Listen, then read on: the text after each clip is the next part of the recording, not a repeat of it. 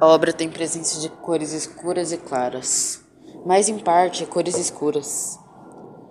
Mas mesmo assim, eu acho que tem um significado em tudo isso.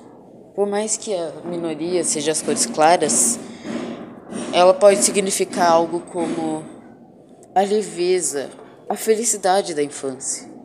E as cores escuras por cima pode dizer que, que, a, que a infância se apagando aos poucos, assim que a gente vai crescendo. E isso é algo muito significativo e interessante.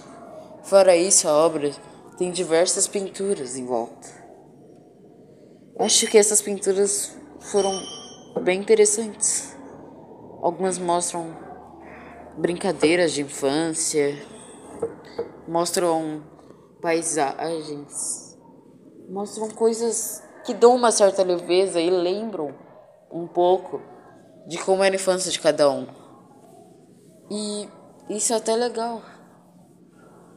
Fora isso, também tem a pintura em si, que é um menino segurando o mundo. Isso pode significar que, o, que a criança é o futuro, ou seja, o mundo está nas mãos da criança. Ou seja, ela que precisa levar o mundo para frente, cuidar. E coisas assim. Já a parte do olho do menino estar vendada parece um pouco com com notícias de jornal quando quando um criminoso ou marginal alguma coisa ou alguém assim aparece. Tem uma neve faixa preta em seus olhos.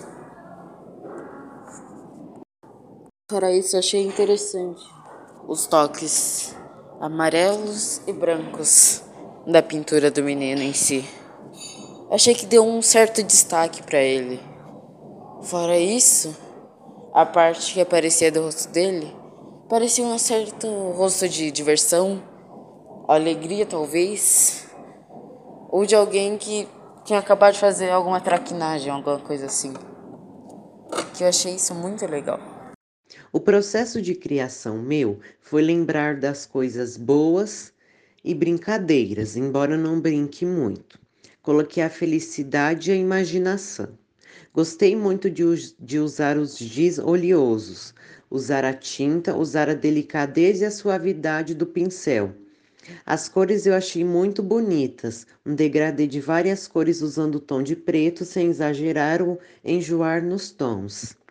As representações mostram uma ou várias infâncias felizes, a liberdade de brincar na minha opinião, retrata uma infância infeliz triste. Cores um pouco Cores em tons escuros representam um pouco de tristeza, solidão e infelicidade, mas achei que combinou com ele. A face dele representa, na minha opinião, raiva e infelicidade. Não brinco e não jogo, mas o pouco disso que eu fiz fiquei muito feliz. Uma pintura feita por várias crianças com tintas coloridas que no, fica, no final ficou escuro. Tem pequenos tons de verde e amarelo. Em cima da tinta tem pequenas folhas com desenhos representando a infância. Cada desenho representa uma infância diferente, e isso que faz o quadro ficar colorido. No canto nós vemos um menino segurando uma bola, que pode ser um planeta ou uma bola de futebol. O menino está com os olhos censurados. Ele usa uma camiseta branca com partes amarelas meio que dourado, com um pequeno sorriso no rosto.